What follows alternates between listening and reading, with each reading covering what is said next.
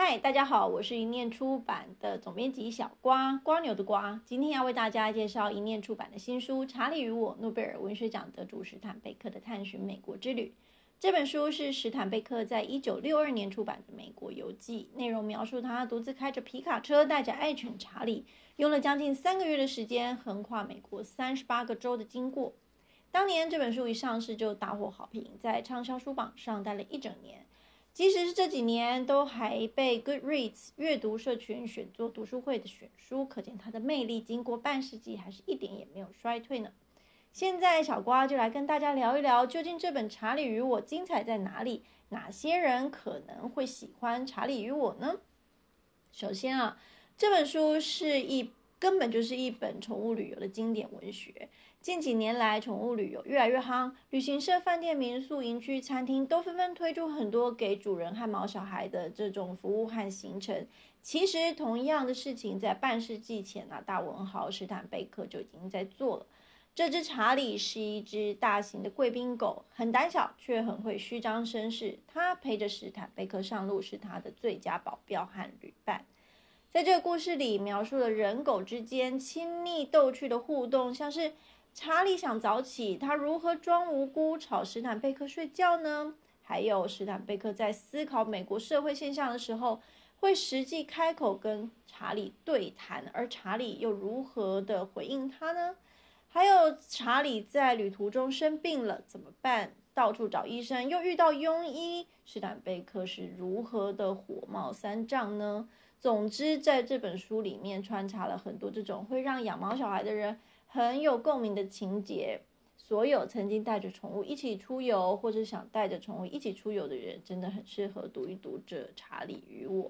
在这里，我也顺便岔题讲个小故事。史坦贝克他是非常喜欢狗的人，但是他在成名之前很穷，穷到连自己都快养不起，更别说是养狗了。所以他做梦啊，梦见一大堆狗，高兴的不得了。后来他慢慢成名了，养了一只叫做托比的狗。结果，这只狗居然把他最有名那一本《人鼠之间》的初稿给咬烂了。结果他说：“呃，可是我不想为了一份我不确定到底好不好的书稿毁掉一只好狗，所以他只稍微惩罚托比一下而已。”最后这本书出版后大红大紫。史坦贝克说。二，我要提拔托比作为掌管文学的中校，因为他的文学品味非常好，毁掉了那写的不太好的初稿。由此可知，他真的是一个非常喜欢狗的人。好，回到查理与我，呃，第二点就是，呃，第二类适合读查理与我的人呢，就是那些内心具有旅游魂的人，因为这本书本质上它就是一本公路旅游的游记嘛。所以里头当然就记录了很多旅行时会发生的酸甜苦辣啦。那这本书里有一句名言，就叫做“不是我们主导旅程，是旅程引领我们”。其实旅行很少会完全照我们的计划走，总是有各种突发状况会发生，像是迷路。史坦贝克本身就是一个超级大路痴，他问路的时候遇到哪些大怪咖？或者是迷路露宿荒郊野外的时候，又如何这胡思乱想，把自己吓个半死呢？还有啊，像是旅行时少了一份文件，被卡在海关，车子开一开爆胎了怎么办？这些鸟事呢，都给史坦贝克给遇上了。在书里也描述到旅人呢，就是内心幽微的小剧场，像是说史坦贝克其实不是真的那么想去黄石公园。而是他担心路过没去，回家之后会被亲朋好友笑。我们自己是不是有时候也是为了景点插旗才去某些地方的呢？书里当然也提到了一些美好的一起一会，像是他在中西部湖区跟一个私有土地的保镖不打不相识，后来竟然还一起去钓鱼。总之，读着这些点点滴滴，就会让你想起呃自己曾经有过的旅行，也会让人很想很想。再度踏上旅程。那第三种适合读《查理与我》的人呢，则是想了解美国的人。写美国文化历史或是美国旅游的书，呃，不少。但是史坦贝克写的这本《查理与我》有其他书很难取代的地位。首先，因为查理与呃，因为史坦贝克他是一个非常会说故事的人。再来呢，他也是一个。道道地地的美国人，对美国了解很深，而且他一辈子都在写美国。